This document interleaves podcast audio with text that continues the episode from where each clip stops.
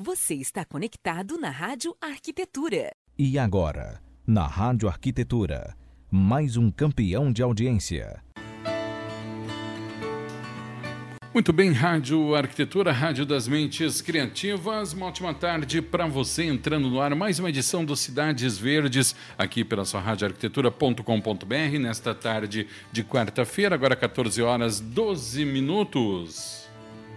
Temperatura aqui na Grande Porto Alegre, 28 graus e 4 décimos. Começando mais um Cidades Verdes. Hoje, falando sobre desenvolvimento sustentável. Nosso arquiteto apresentador, arquiteto e paisagista Michael Scherer recebe os convidados, arquiteto urbanista Daniel Caporali e também arquiteto urbanista Márcio Ribas. Boa tarde, Michael. Boa tarde, Alexandre. Boa tarde, amigos da Rádio Arquitetura. Mais uma tarde para falar daquilo que nos move, daquilo que nos movimenta e daquilo que muito acreditamos, né? Muito acreditamos. Antes de iniciar, só dar um toque aqui para a audiência, né? Quem quiser participar pode fazer através do WhatsApp 5198211 741 519821141. É, tá certo? Não, não, não tá certo. 5198211 Isso aí, né?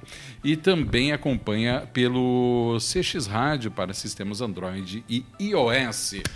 Michael, um assunto super interessante aí, convidados especiais nesta tarde de quarta-feira. Seguimos a nossa batida, né, Alexandre? Falando sobre Perfeito. desenvolvimento sustentável, porque de certa forma tudo que a gente trata neste programa está conectado ou de uma maneira mais ampla ou de uma maneira mais uh, específica, com técnicas, ou de uma maneira mais filosófica em alguns momentos, e outros extremamente práticos e técnicos, né? E hoje a gente vai nessa linha.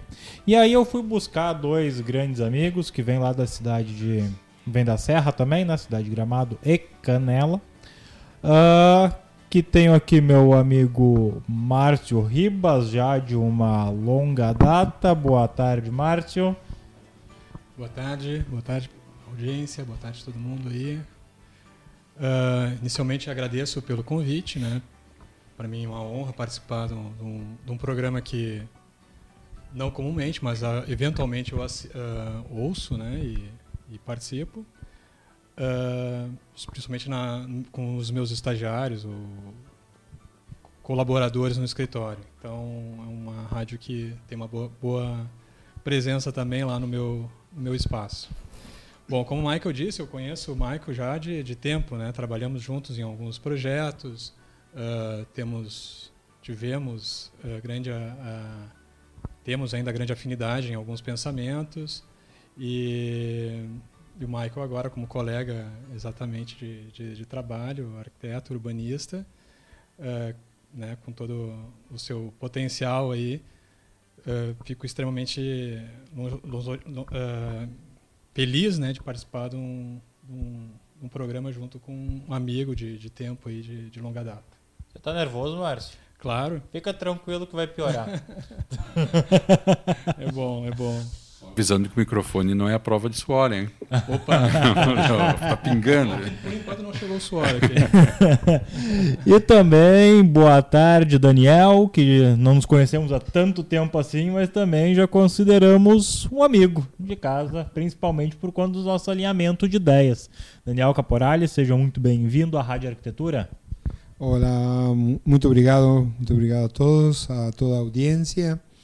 La verdad, como falou Márcio, es un placer estar aquí. Eh, siempre estos espacios son espacios de, de, que generan oportunidades para el debate, para pensar, para reflexionar sobre cómo pensamos las ciudades, cómo pensamos sus territorios y en este marco de lo que entendemos la sustentabilidad. Eh, como verán, ya mi sotaque no es de brasileño, eh, soy argentino, morando aquí ya hace más de seis años y con un sentimiento de corazón pela Serra Gaúcha y la región Gaúcha ya hace casi 20 años que estoy visitando este territorio y, y sintiendo el placer de, de, estar vinculado. Y en todo caso particular también, con mucho placer, eh, ya nos conocimos ya hace un tiempo, estamos eh, eh, compartilhando ideas sobre estas preocupaciones del territorio, del paisaje, das cidades. Então entendemos que esta é uma grande oportunidade para continuar conversando sobre estas eh, coisas tão, tão vigentes e que hoje eh, estão de moda na sociedade, mas sinceramente pouco se sabe do, do que realmente significam para poder realizar o que nós chamamos depois um urbanismo inteligente, um urbanismo sustentável. Então, vamos lá. Muito bem. Antes de entrar de sola nas nossas perguntas que eu tenho preparado para vocês aqui, queria que vocês falassem um pouquinho. Vocês uh, têm cada um o seu negócio individual, mas vocês participam e também representam uma instituição latino-americana chamada Flacan. Isso. Pode Isso falar um pouquinho sobre a instituição para nós, por gentileza? Bom, nós eh, com, com Márcio já faz eh, dois anos, eh, constituímos uma organização que, que é a ESG, Inteligência em Projetos, que, que tenta ser um, um nodo da, de uma rede latino-americana, que é a rede FLACAM, Foro Latino-Americano em Ciências Ambientais, e que tem, de alguma forma, eh, a função de, de trabalhar em, em, questões projetuais do território, da cidade, em questões eh, acadêmicas, eh, construindo conceito, e também em questões filantrópicas, sim? de, às vezes, como contribuir com uma sociedade. Eh, nós temos hoje esta, esta missão, que foi uma utopia que construímos junto com o Márcio, de, de trasladar este tipo de de, de ideias, de realizações, eh, a princípio na Serra Gaúcha, que é onde nós, nós nos movemos, mas sempre com o sonho de que possa se universalizar ¿sí? este pensamento. Então, por quê? Porque a rede é uma rede iberoamericana com, com nodos eh, tanto em Espanha, Colômbia, Venezuela, México, Peru, Chile, Brasil e Argentina e todos os países da América Latina. E isto permite um cenário de intercâmbio permanente de conceitos, de ideias e também de projetos, eh, com ampla experiência de mais de 30 anos eh, fazendo projetos de território e cidade e, portanto, de revisando permanentemente estes, estes conceitos para poder ajustá-los e ir aprendendo juntos, construindo juntos. Né? Então, eh, nossa, nosso sonho, nosso, nosso objetivo hoje é poder seguir avanzando en este, en este sentido en, a, en un nodo da Serra Gaúcha. Nós dizemos que somos cidadãos do mundo, mas em algum lugar temos que afincarnos. então, é simplesmente isso. Estamos é, na Serra com a SG, mas sempre universalizando nossos pensamentos e nossos projetos. Hoje, com projetos de território em, em muitos lugares e não simplesmente aqui. Né? Que a gente poder depois contar sobre algum caso em particular. Muito bem. Bom, vamos lá então. Eu, eu fiz algumas anotações aqui para levantar algumas pautas para vocês que eu acho que é bem importante a gente debater sobre isso. Uh, falando de desenvolvimento sustentável e pesquisando um pouco sobre isso, hoje de manhã ainda eu fui dar uma olhada no site do IBGE. E aí, só para ver alguns números atualizados. Então, hoje no Brasil, a gente tem um número em torno de 211 milhões 204 mil brasileiros vivos né, no, no território nacional hoje, com o crescimento médio de um brasileiro novo a cada 20 segundos. Nossa. né, é um dado que surpreende. Uh, dentre disso, a gente também tem um dado que uh, chama muito atenção, e que da, do meu, da minha perspectiva de vida é alarmante, que diz que 13 milhões de crianças e adolescentes não têm acesso a saneamento básico. E que em torno de 3% das crianças brasileiras não têm sequer um vaso sanitário dentro de casa. Dentro desses números, dessa perspectiva, a minha pergunta para vocês é: a gente falar em desenvolvimento sustentável, uh, não seria uma utopia, talvez, quando a necessidade mais uh, primária estar num crescimento rápido de desenvolvimento econômico e social? Isso é boa pergunta. A primeira coisa para comentar é, é que se entende por sustentabilidade, né? ou seja, porque a sustentabilidade é, não é uma finalidade, é uma prática. É uma prática de todos os dias, onde a gente vai ajustando o desajuste permanente.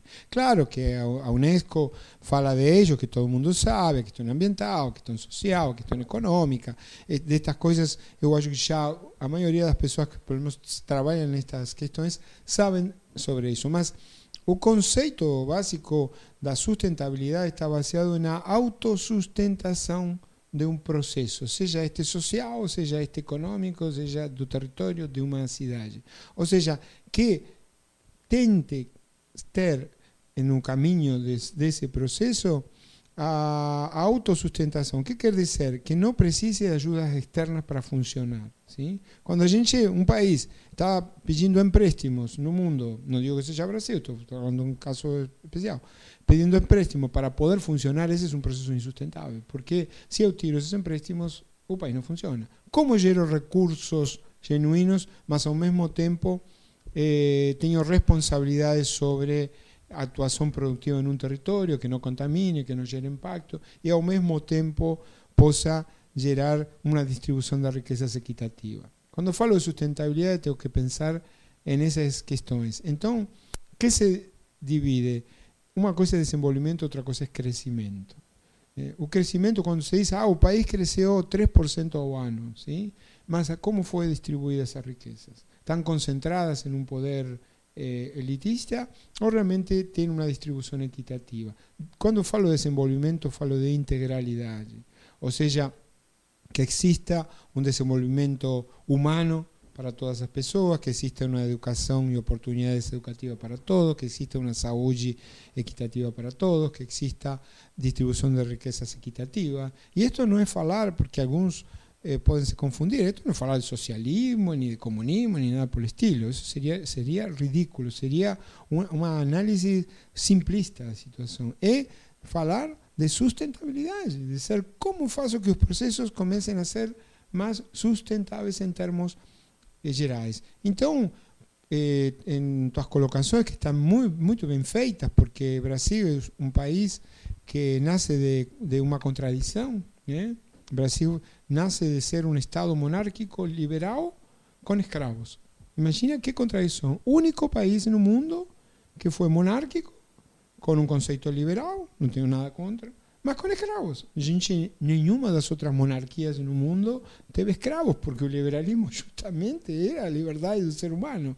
Então, se nasce de uma contradição, os 500 anos que vieram depois foram eh, contaminados por muitas contradições. Quem sabe isto pode gerar eh, uma, uma provocação para a audiência, né? que, que, que, que pode estar em desacordo, não? Tudo bem, para isso estamos, para debater. Mas digo, quando se fala disso, se compreende então por que tantos milhões de brasileiros não têm acesso à educação, têm uma saúde precária, etc, etc, etc. Então, é uma questão cultural. Então, quando a gente fala de sustentabilidade, é um caminho, é uma prática. É, muitos se perguntam o que você se perguntou, e eu eh, aceito essa, essa provocação. É possível a sustentabilidade? Existe realmente? Sim? Sabe que eu adoro essa, esse tipo de provocação porque, porque é algo que nos faz refletir, né, Daniel? E, e obviamente ela vem já carregada de uma intenção para construir essa, essa linha de raciocínio que tu deste início aqui. Uh, e aí quando tu fala que a sustentabilidade ela não é um ponto final, ela é uma atividade diária, ela nos joga diretamente para uma conversa que a gente teve alguns dias atrás aqui com outro colega que ele disse que a, ele diz exatamente isso, que a sustentabilidade não é um fim, ela é o caminho. Uhum. Né? Então, o aprender diário dessas coisas, e esses dados que eu joguei aqui na mesa para nós, eles me, embora para mim eles são extremamente alarmantes, eu acho que a gente, enquanto arquitetos e urbanistas, não, não consegue dormir direito quando a gente se dá conta numa realidade que nem essa. Sim. Uh, no entanto, para mim também é a prova hum, cabal de que o que falta é justamente um olhar sustentável no desenvolvimento e crescimento do nosso país, porque se fosse sustentável a gente não teria esse cenário. E grande parte da população não tem acesso a quase nada daquilo que a gente tem hoje aqui, né? Ou seja, a gente está num ambiente uh, super bacana, com estrutura, e, e saindo um pouquinho, uh, não tão longe daqui, a gente começa a ver situações extremamente uh, sem essa, esse, esse vínculo que hoje a gente tem. Né? Como a gente se aproximar disso? Né? É, é, é, é como o Daniel falou, é, é a busca de, um, de um, uma filosofia muito profunda, buscando a história, né? que, que hoje cada vez mais eu uh, agradeço, até voltando um pouquinho atrás, assim, é, eu quando conheci o Daniel, é, claro, a gente tem um pouco do, daquele preconceito entre argentinos, né? Mas sabendo que o Daniel é um cara que vem de um histórico que eu já tinha me, me aprofundado, de uma, de uma metodologia de, de trabalho uh, extremamente uh, interessante na forma de criar uh, soluções, né? ou entender melhor os, o, aquilo que a gente pretende, mas não de forma individual, mas sim de forma coletiva. Eu cada vez mais fui me aprofundando e digo hoje que o, Márcio de dois anos atrás para o Márcio de agora é, é outra pessoa, né? Então é, é um pouco isso. Para mim, eu vejo que eu mudei muito o meu paradigma quando eu entendi que as coisas não são objetuais e que há um contexto muito profundo por trás disso tudo, né? Então eu, eu, eu, eu não gosto de ficar rasgando elogio aqui para o Dani, né? Mas o Dani é um cara que, eu, que é o meu mestre hoje, né? E, e é isso, a gente está aprendendo, essas respostas a gente vem buscando, a gente filosofa sempre, né, né Dani? Trazendo Sim. sempre questões aí que... É que eh, Márcio comentou uma, uma palavra que para nós é chave, né? Paradigma, né? Estamos Estamos en una mudança de paradigma. Estamos, que é um paradigma, um modelo mental de sociedade que uma sociedade constrói para, para, se, se desenvolver. E hoje estamos em uma transição de, de, de, de, paradigma. Estamos passando de uma sociedade industrial, objetual, a uma sociedade mais das relações, do conhecimento, do saber. E nisto entra a cultura da sustentabilidade. É, você colocou aí uns dados eh, significativos, que são que coisa? Indicadores. Mas, digo, o que tem atrás desses indicadores? Não? Porque muitos países se baseiam só nos indicadores, né? mas o indicador atrás tem uma causa. A gente tenta, com este, esta mudança de paradigma, com este enfoque, encontrar a causa que produz esses indicadores para poder começar a, mudar as coisas. Isto é sustentabilidade, é uma prática. Né? Quais são esses padrões de ocupação do território, eh, padrões de comportamentos sociais, padrões de uso, padrões de produção econômica, que devem ser mudados para encontrar um caminho melhor, sim? Porque porque isso se trata. Uma vez, um, me lembro, num, num congresso na Colômbia, estava discutindo isto, né? Eh, nós também falando sobre estas questões. E, e a gente falou, né?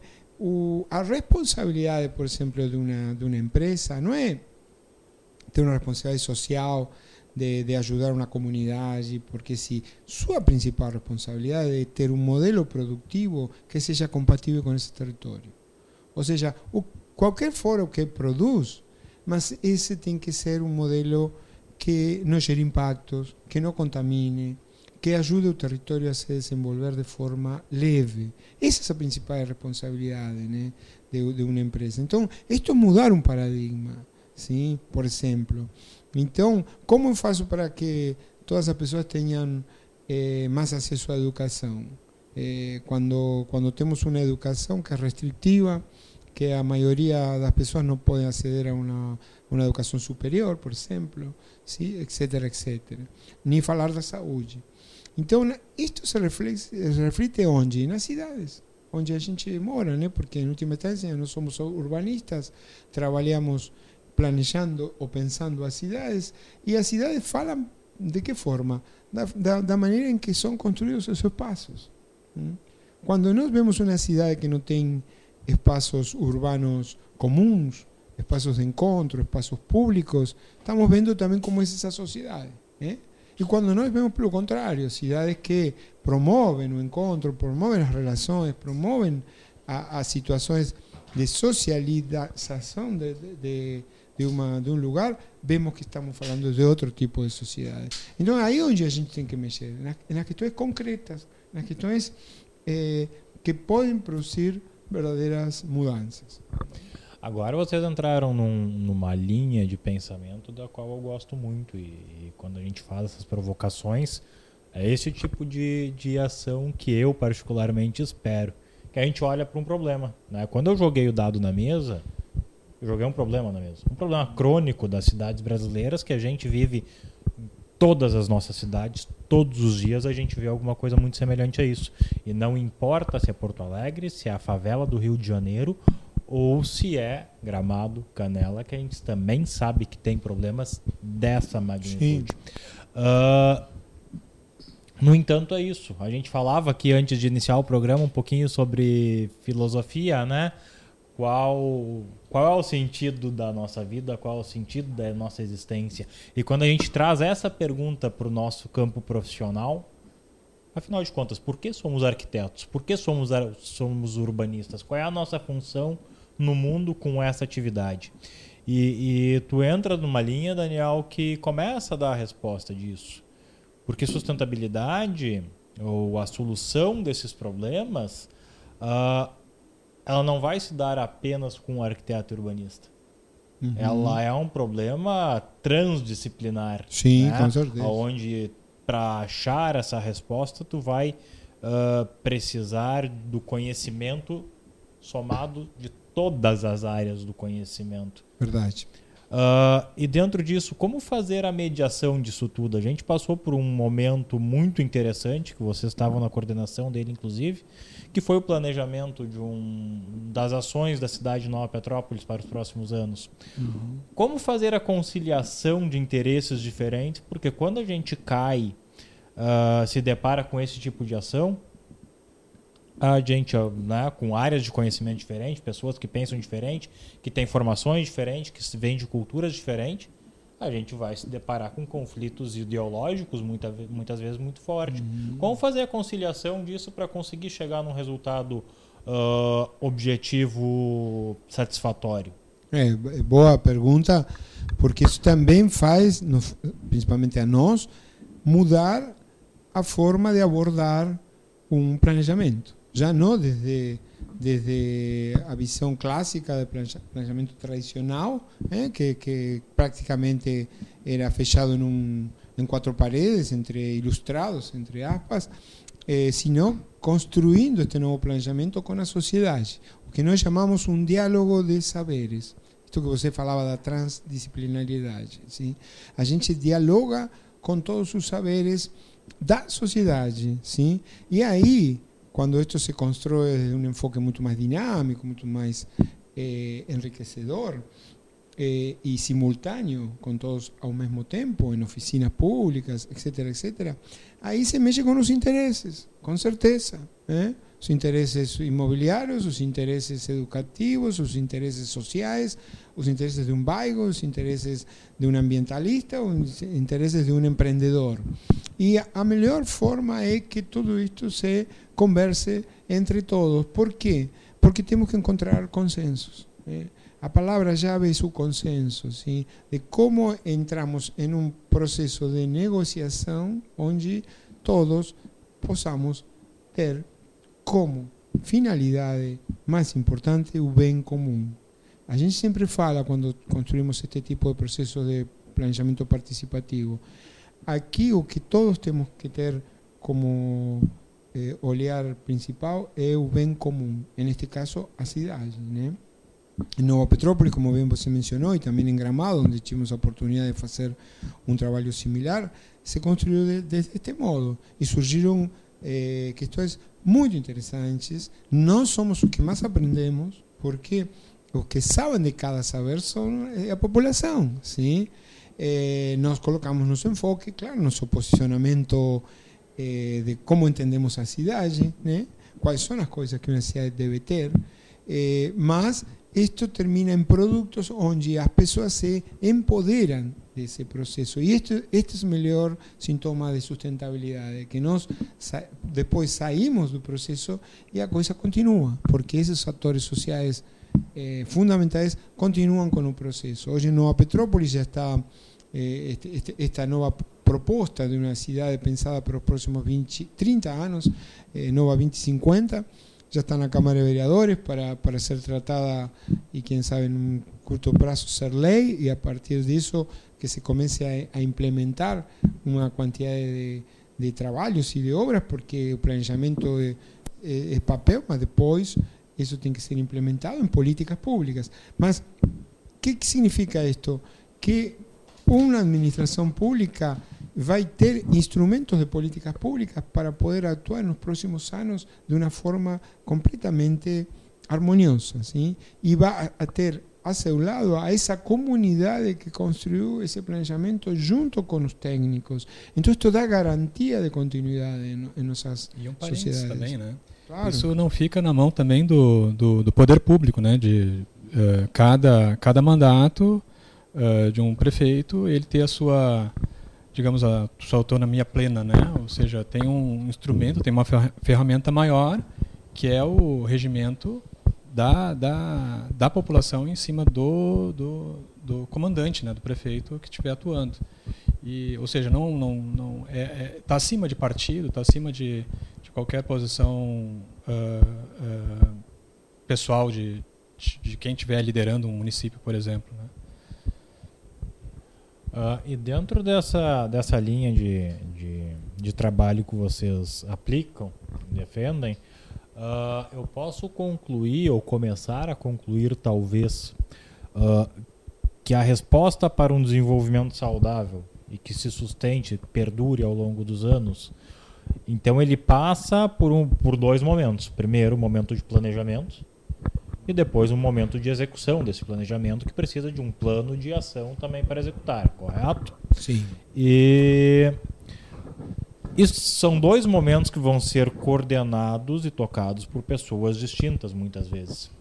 No entanto, ele nasce, o embrião da, do, do sucesso, ele se dá em uma câmara pública, aonde a voz de um prestador de serviços da- das primeiras classes, mais humildes, tem a mesma importância, a mesma relevância de um juiz, doutor da, da cidade, a mesma importância do prefeito, a mesma importância de um vereador ou de um médico. É isso? Sim, eh, nossa premissa para, para o trabalho de planejamento participativo, sempre quando vamos a algum município e conversamos com, com nossa contraparte, que seria a equipe técnica local, municipal, é que participem os que mais sabem. O que significa isto? Não significa que sejam os ilustrados. Por aí, um vizinho de 30 anos morando num lugar sabe muito mais que qualquer profissional universitário, doutor, não sei em que. Porque o cara está aí o tempo todo, sabe como é a mobilidade desse lugar, sabe como se mexe no bairro, sabe que coisas faltam, sabe que coisas eh, são necessárias. Então, os que mais sabem em cada tema. Isto é fundamental por um lado. E por outro lado, no que você falou, uma época, um momento para planejar, outro para implementar. Nós também somos conscientes, e sempre nos, nos processos, inclusive em Nova Petrópolis, em Gramado, de criar órgãos de novas formas de gestão para poder implementar depois este planejamento. As prefeituras, com suas estruturas municipais clássicas, não têm condições de fazer um, uma implementação concreta de um planejamento para 20, 30 anos. Então começam a aparecer novas formas de gestão participativas, onde, claro, a prefeitura tem sua participação, que é muito importante, por, por alguma razão tem essa responsabilidade, mas também as instituições, os atores sociais da comunidade participam e são os que garantem a continuidade por cima de qual é o administrador de turno. Estas são novas modalidades que se implementaram já em muitos lugares no mundo e com muito sucesso e que também mudam a cultura de como trabalhar este planejamento. Esse por aí é um pouco o caminho que Acho que vale a pena. Dani, até falar alguns exemplos ah, de algumas cidades que implementaram. Ch- Chile, né? Que, ah, não, ah, Bogotá, acho que Colômbia? Colômbia, né?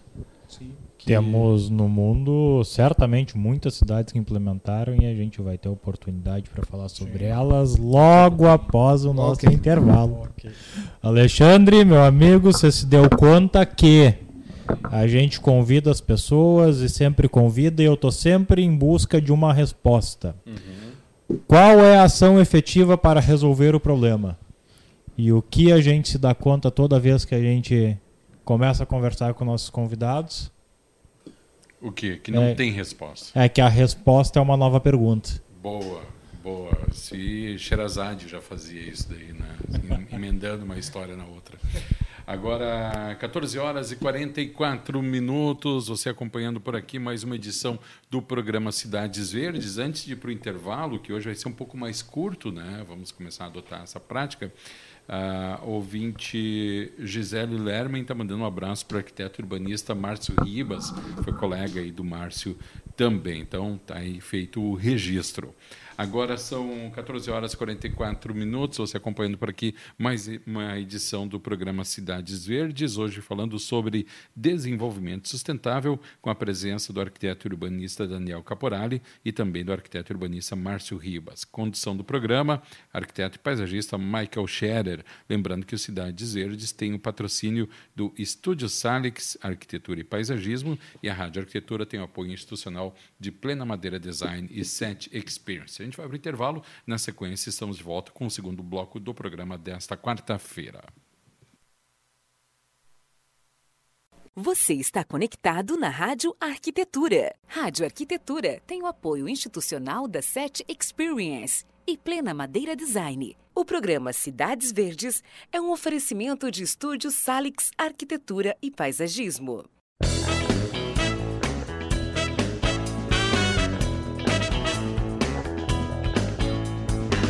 A SET é inquieta e está em constante evolução. A empresa possibilita conexões entre pessoas e negócios inspiradores. Por isso dizemos que nós fazemos a ponte. A gente faz a ligação entre você e as tecnologias inovadoras em áudio, vídeo e automação. Além disso, abrimos o nosso espaço para a realização de eventos corporativos e acolhemos projetos colaborativos. A SET fica em Novo Hamburgo, na 25 de julho, 1290. Venha tomar um café e trocar experiências com o Tarek, a Ana e toda a equipe. Telefone 51 3600 0077.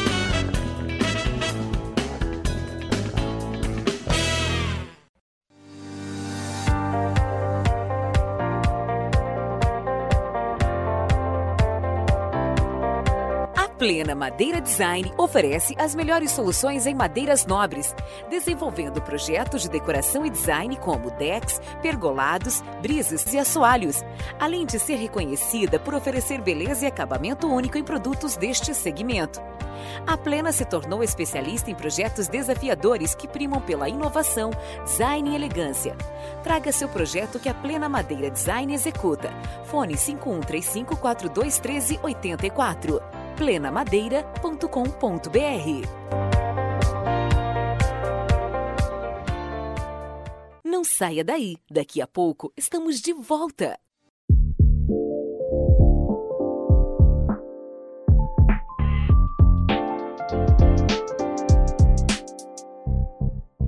Desde 2009 no mercado, a Salix Paisagismo busca criar ambientes inovadores com alta performance no aproveitamento do espaço gerando ambientes onde a vida acontece, primando pela sustentabilidade, beleza, harmonia e funcionalidade. Venha conhecer e se encantar com a gente. Acesse www.salixpaisagismo.com.br ou ligue 549 9185 3974.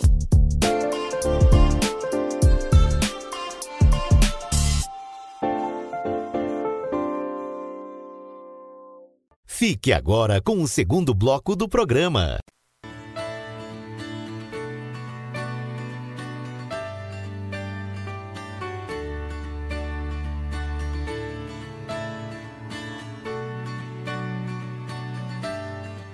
Muito bem, Rádio Arquitetura, Rádio das Mentes Criativas. Estamos de volta com o segundo bloco do Cidades Verdes, aqui pela sua Rádio Arquitetura, nesta tarde de quarta-feira, 4 de março de 2020, agora 14 horas e 50 minutos. Lembrando que você acompanha a programação pelo nosso site em radioarquitetura.com.br, também através do aplicativo CX Rádio para sistemas Android e iOS. Só entrar ali, né, procurar na sua sua história aí o aplicativo CX Rádio, baixa e procura ali na, na busca Rádio Arquitetura favorita e aí você tem a nossa programação com você 24 horas por dia. Interações também pelo 51982119741. Cidades Verdes de hoje falando sobre desenvolvimento sustentável. O nosso apresentador, arquiteto e paisagista Michael Scherer, recebe os convidados desta tarde de quarta-feira, o arquiteto e urbanista Daniel Caporali e também o arquiteto e urbanista Márcio Ribas. E agora a gente vai para o segundo bloco do programa. Vamos lá, retomando aqui então. E, e bom, antes de encerrar o primeiro, primeiro bloco, a gente estava falando de exemplos ao redor do mundo que que passaram por uma certa forma de disruptura de cultura e inclusive de ações e de, de forma de gestão, inclusive, né? Mas eu vou fazer uma proposta para vocês antes da gente citar esses exemplos, de repente a gente deixa esses exemplos lá para o finalzinho do programa, porque eu queria levantar um outro ponto com vocês aqui. A gente fala muito em desenvolvimento sustentável e e lá no início do, da tua fala, Daniel, tu falaste um pouco sobre essa questão. Uh, fez a comparação né, de um país que começa a pegar dinheiro de fora, que isso muitas vezes pode ser um problema grave, porque tu não tem como manter isso a longo prazo. E isso me leva diretamente a pensar sobre o fenômeno da globalização. O fenômeno da. E daí pensando sobre a globalização e tudo que envolve as questões da globalização, uh, e eu começo a analisar os princípios e os objetivos da ONU. Né? A ONU tem lá os seus 17 objetivos para transformar o mundo até 2030, que é o que norteia, de certa forma, esse caminhar para buscar a sustentabilidade. Uh, até que ponto a globalização ela contribui ou até que ponto ela pode atrapalhar na busca por esse por esse objetivo? Bom, é uma pergunta eh, super interessante e, e pertinente, né? Porque nós sempre diferenciamos entre globalização e mundialização. Ou seja, a globalização quase se diria que é uma tem um enfoque econômico. ¿Mm?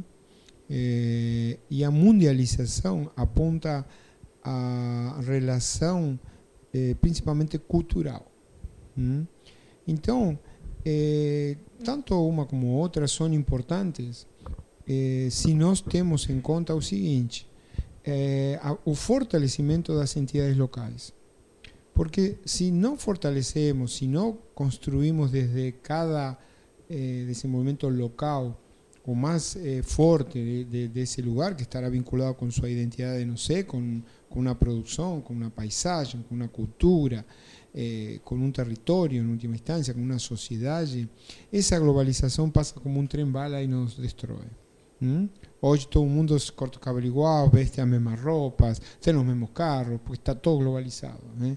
Ahora, a mundialización es otra cosa, porque mexe con qué cosa? Con las culturas. Entonces ahí a gente se enriquece con otras culturas, más fortalece su propia identidad. Entonces, ¿cómo puedo trabajar desde ese lado?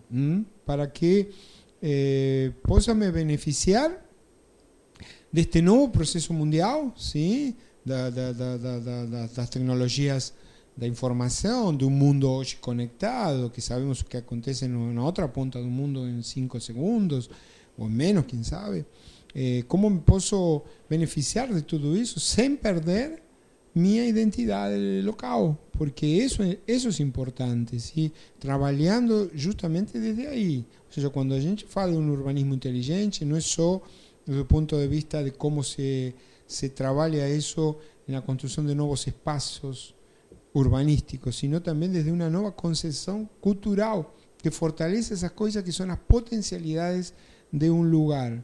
¿Eh? Hoje, uma vez, um, um, eh, um mestre me falava, hoje o mundo não está somente eh, organizado por, como a gente conhece normalmente, por países, etc, etc. Hoje tem como uma estrutura fictícia que é do suprapoder, né? E que se maneja através dos, de, de grupos como G, G20 ou, ou grupos regionais, sim, União Europeia, Mercosul, etc, etc, mas que no mundo desenha uma estrutura de cidades globais, cidades que se prepararam para ser globais, globais do ponto de vista integral, sim, de, de, do conhecimento, do saber, da economia, etc, etc.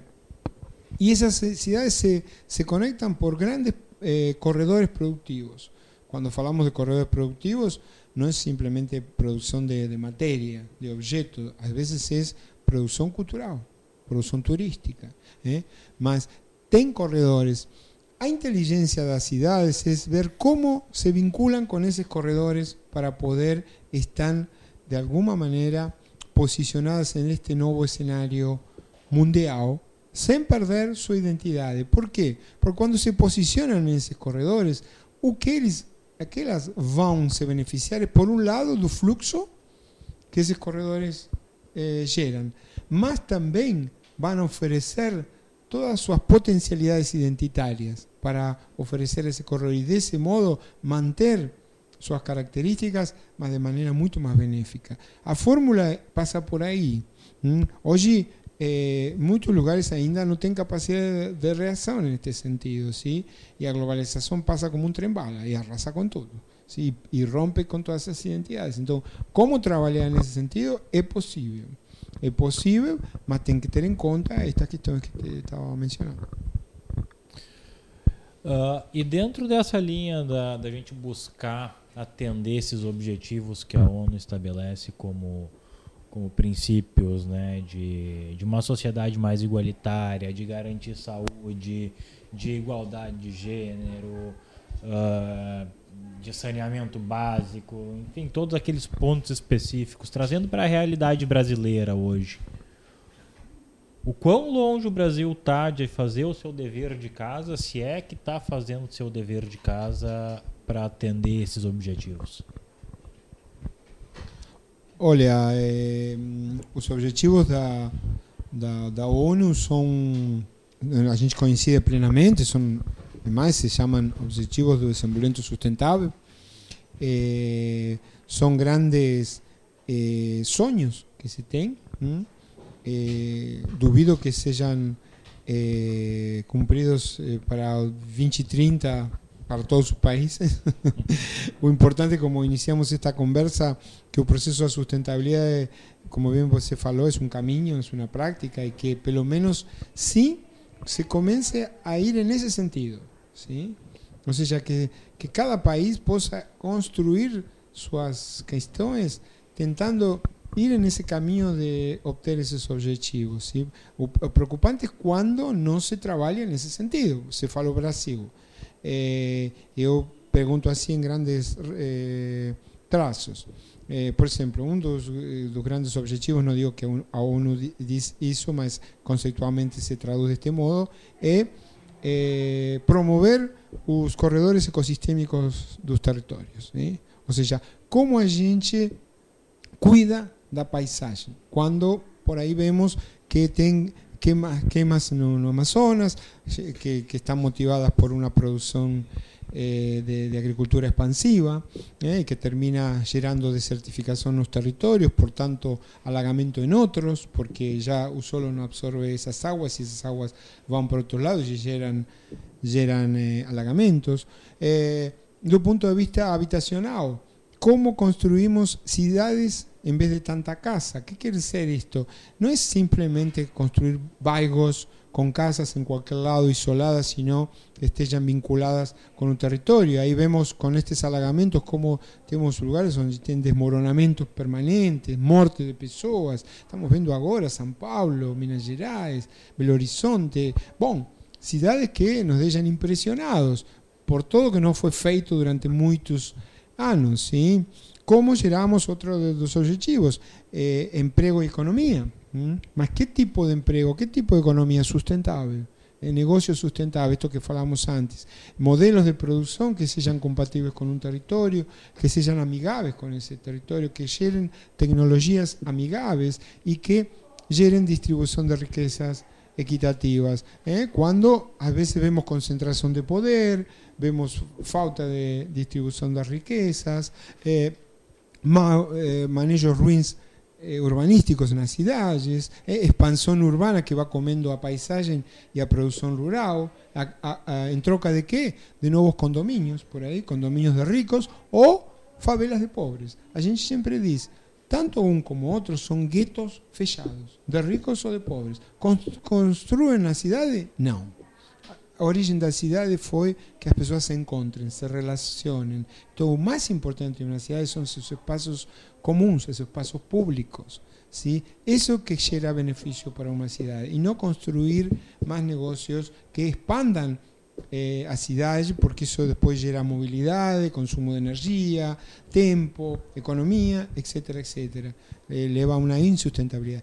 Então, nesse sentido, eh, infelizmente, ainda estamos longe de, de cumprir esos objetivos. Mas temos que ser optimistas. Também tem algumas luzes de coisas que estão acontecendo e que são legais. A gente sempre diz que nós so- eh, somos eh, proyectis- pesimistas projetistas. Que quer dizer isto? A palavra pessimista é temos um enfoque, um posicionamento crítico. Mas projetistas, acreditamos no futuro. ¿sí? Nesse sentido, claro que somos optimistas. Também a gente não é contra, né, um, ah, só um adendo disso, né? As cidades jardins, né? Se tiver que, daqui a pouco, por um sentido mais de cultura, entender que a cidade se, se co- reconhece mais de forma horizontal, bom, tudo bem, é, é- é- faz parte desse, dessa, dessa intenção social daquele, daquela situação. Mas, de alguma forma, é- é, a gente provoca um pouco mais de capacidade na- nas coisas, né? E de mais relações, né? Que a gente não, não tenha dentro de um, de um contexto ah, urbano ah, algo que seja mais fácil de se conectar, que não tenha tanta, tanto problema de, de, de, de construções de estrada, ah, fora toda a infraestrutura que vem por detrás disso, né? Desculpa, só para, para agregar. Se fala do aquecimento global, não? E parece um tema muito longe, né? Mas vamos analisá-lo em coisas eh, concretas e, no caso, urbano.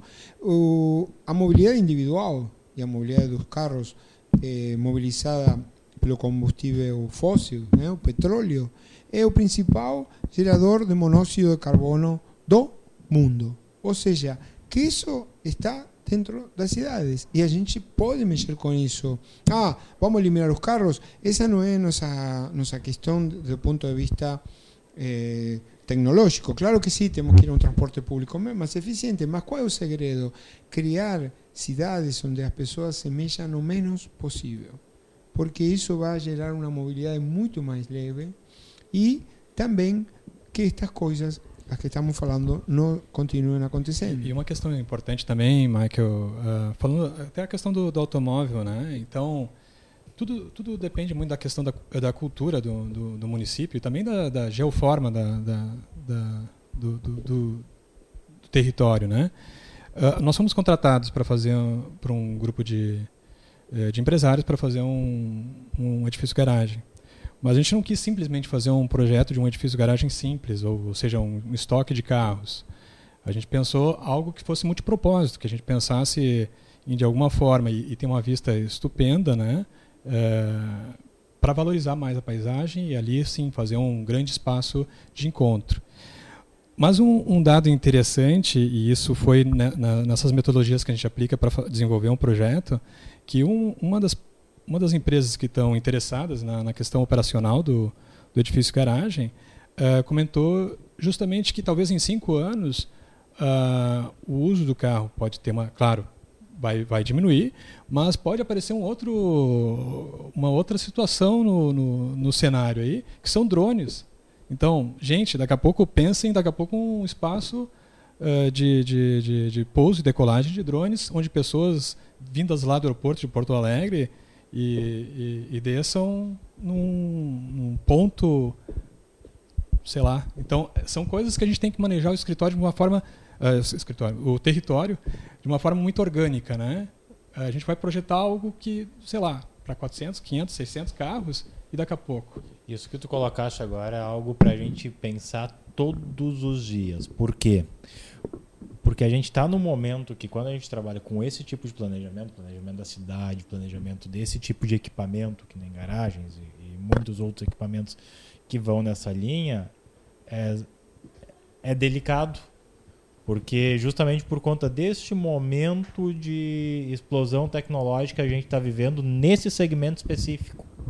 Alguns especialistas dizem que em 10 anos o carro a combustão vai deixar de existir. E nesse sentido, talvez o, o modelo carro em alguns anos possa não deixar de existir, mas ter uma proporção muito menor. Uh, Bom, a gente está quase se encaminhando ali. Eu tenho, eu tenho assunto ainda para mais uns três dias com vocês aqui. Uh, e a gente vê que, mas uh, para ir começando a direcionar nossa conversa, vocês viram que a gente começou lá no macro, falando de coisas, de números grandiosos, absurdos, vai reduzindo, reduzindo, reduzindo.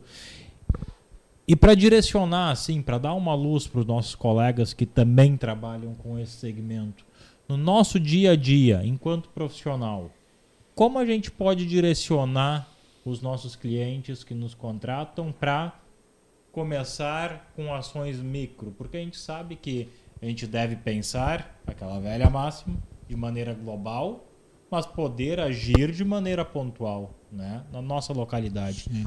Como fazer isso? Olha, é, é super importante isso, né? Ou seja, nós, nós chamamos nossas pequenas soluções, sim? Ou seja, eh, mas em que, em que contexto?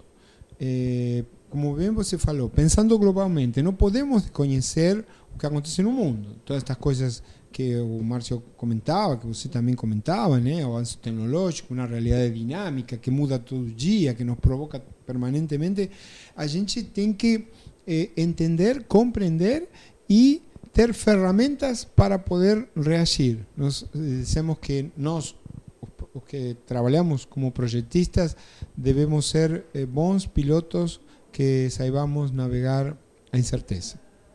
Essa é a, a, a melhor frase que eu posso dizer para poder mexer nesta nova realidade dinâmica. Então, pensar globalmente, projetar na escala intermediária, ou seja, na microrregião. O projeto é da microrregião. Eh? Seja este um, como falou o Márcio, um, um prédio de estacionamento, não importa, é? tem que ser pensado na microrregião, é? porque de alguma forma nós trabalhamos com projetos de alcance urbanístico. Então, mexem com as cidades e mexem com as escalas intermediárias. E atuar, o terceiro ponto é atuar localmente, onde podemos, onde a oportunidade aparece. E este é um ida e volta permanente. Quando atuo, penso de novo, reviso, reviso o conceito, vejo o que acontece no mundo, volto a reprojetar e reinventar e atuo onde eu posso. Não é, não é som, somente dizer, bom, eu vou dar soluções micro se eu não tenho em conta todo o contexto. Hoje podemos dizer, os projetos são contextuais, não são objetuais. E nós que somos arquitetos, os três, podemos fazer um, uma culpa disto. Né? As faculdades de arquitetura formam arquitetos objetuais arquitetos para pensar o objeto. Né? Como todas as universidades estão em crise, porque devemos pensar em outra dimensão. Não falamos arquitetura do ambiente, sim?